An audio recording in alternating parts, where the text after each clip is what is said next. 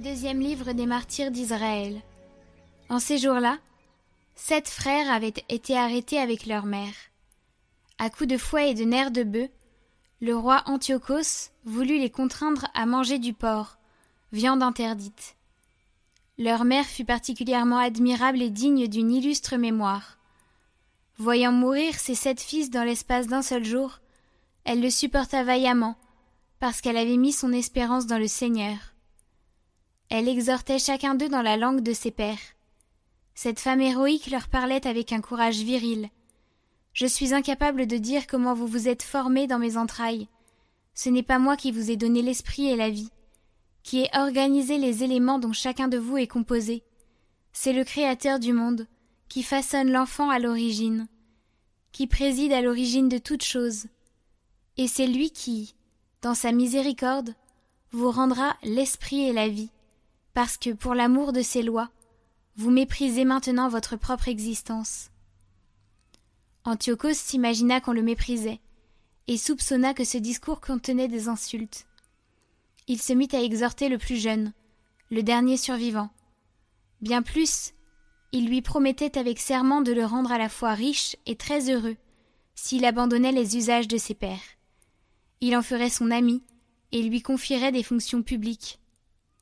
Comme le jeune homme n'écoutait pas, le roi appela la mère, et il l'exhortait à conseiller l'adolescent pour le sauver.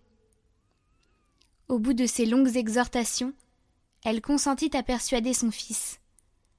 Elle se pencha vers lui et lui parla dans la langue de ses pères, trompant ainsi le cruel tyran. Mon fils, aie pitié de moi. Je t'ai porté neuf mois dans mon sein. Je t'ai allaité pendant trois ans. Je t'ai nourri et élevé jusqu'à l'âge où tu es parvenu. J'ai pris soin de toi.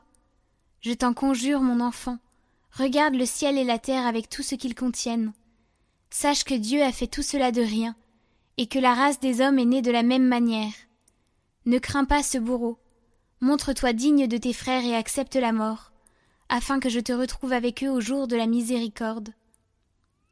Lorsqu'elle eut fini de parler, le jeune homme déclara. Qu'attendez-vous?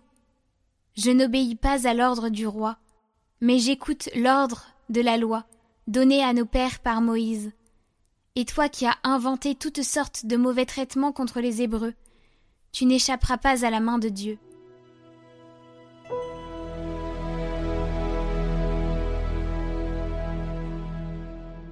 Au réveil, je me rassasierai de ton visage, Seigneur.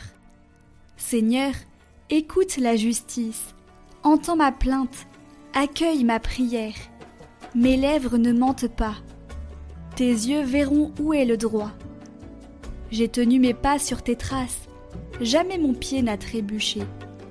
Je t'appelle, toi, le Dieu qui répond. Écoute-moi, entends ce que je dis. Garde-moi comme la prunelle de l'œil. À l'ombre de tes ailes, cache-moi. Et moi, par ta justice, je verrai ta face. Au réveil, je me rassasierai de ton visage.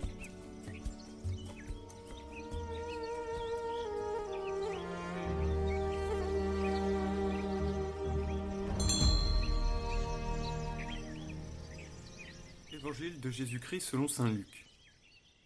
En ce temps-là, comme on l'écoutait, Jésus ajouta une parabole. Il était près de Jérusalem et ses auditeurs pensaient que le royaume de Dieu allait se manifester à l'instant même. Voici donc ce qu'il dit. Un homme de la noblesse partit dans un pays lointain pour se faire donner la royauté et revenir ensuite. Il appela dix de ses serviteurs et remit à chacun une somme de la valeur d'une mine. Puis il leur dit Pendant mon voyage, faites de bonnes affaires. Mais ses concitoyens le détestaient et ils envoyèrent derrière lui une délégation chargée de dire Nous ne voulons pas que cet homme règne sur nous.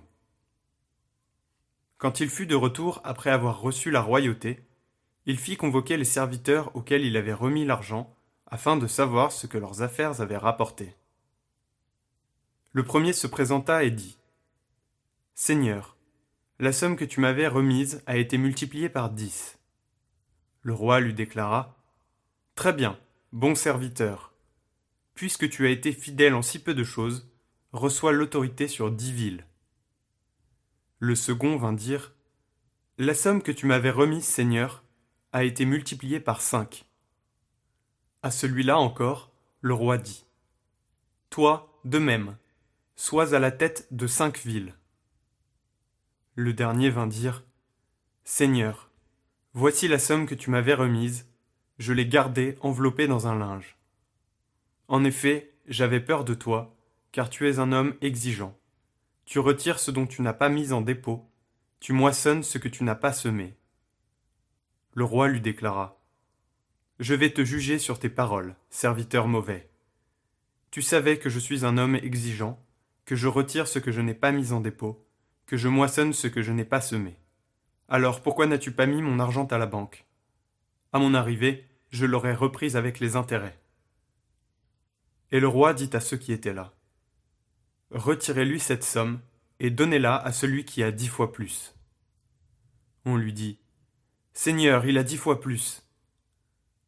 Je vous le déclare, on donnera à celui qui a, mais celui qui n'a rien se verra enlever même ce qu'il a. Quant à mes ennemis, ceux qui n'ont pas voulu que je règne sur eux, amenez-les ici, et égorgez-les devant moi. Après avoir ainsi parlé, Jésus partit en avant pour monter à Jérusalem.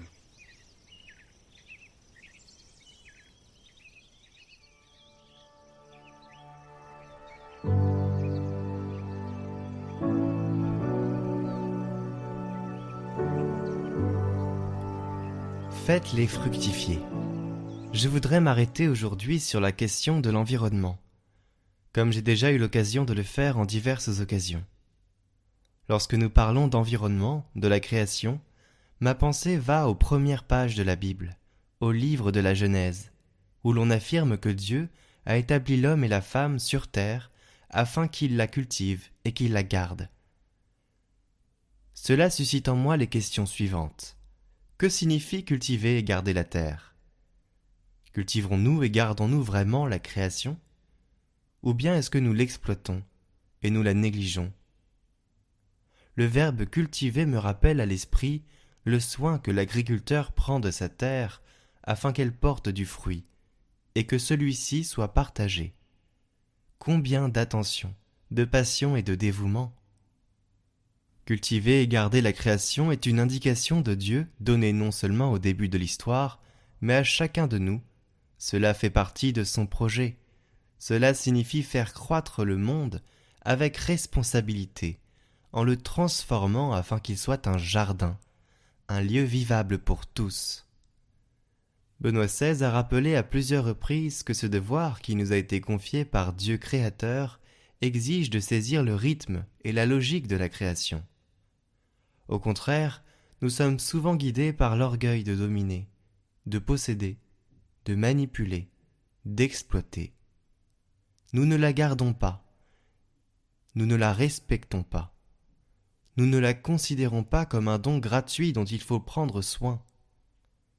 Nous sommes en train de perdre l'attitude de l'émerveillement, de la contemplation, de l'écoute de la création, et ainsi nous ne sommes plus capables d'y lire ce que Benoît XVI appelle le rythme de l'histoire d'amour de Dieu avec les hommes.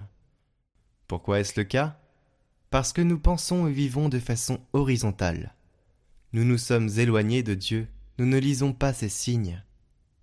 Mais cultiver et garder ne comprend pas seulement le rapport entre nous et l'environnement, cela concerne également les relations humaines. Nous vivons actuellement un moment de crise, nous le voyons dans l'environnement, mais surtout, la personne humaine aujourd'hui est en danger. Voilà l'urgence de l'écologie humaine. Chers auditeurs, aujourd'hui nous fêtons la musique chrétienne, car c'est le jour de la fête de Sainte Cécile. Sainte Cécile est la patronne des musiciens, des chanteurs, des fabricants d'instruments de musique et de la musique sacrée surtout. Et donc aujourd'hui je vous propose de prier pour tous ceux qui animent la messe, pour tous ceux qui écrivent les chants chrétiens que nous chantons à la messe. C'est de l'évangélisation active, c'est de l'évangélisation qui prend des textes de la Bible, la communauté de l'Emmanuel, la communauté des béatitudes, le chemin neuf, Glorious et plein d'autres qui composent des chants que nous chantons à la messe, tous les organistes, les, les animateurs de messe, tous ceux qui sont dans des chorales et qui participent à cette animation-là, est bien plus riche que ce que nous voyons de visible. Alors je vous propose aujourd'hui de prier pour tous ceux qui s'investissent dans ces missions, dans ces services, de prier pour eux, de prier pour que le Seigneur apporte aussi des ouvriers. Je vois beaucoup de paroisses où il manque des animateurs, et donc voilà, c'est aussi à nous de prier pour cela. En ce jour, prions pour cela. Sainte Cécile, priez pour nous. Et je vous propose, à la suite de cette petite pensée de prière, bah, d'écouter tout simplement une petite playlist des dix plus beaux chants chrétiens, selon moi, qui sont euh, non exhaustifs parce qu'il y en a plein d'autres qui sont magnifiques. Mais voilà, ceux-là, c'est vraiment des chants qui sont habités, je trouve. Et donc je vous les partage de manière très courte. Il y aura un refrain à chaque fois, mais vous verrez, euh, laissez-vous plonger et envahir par toute la richesse de la liturgie catholique et des chants chrétiens qui sont des chants sacrés.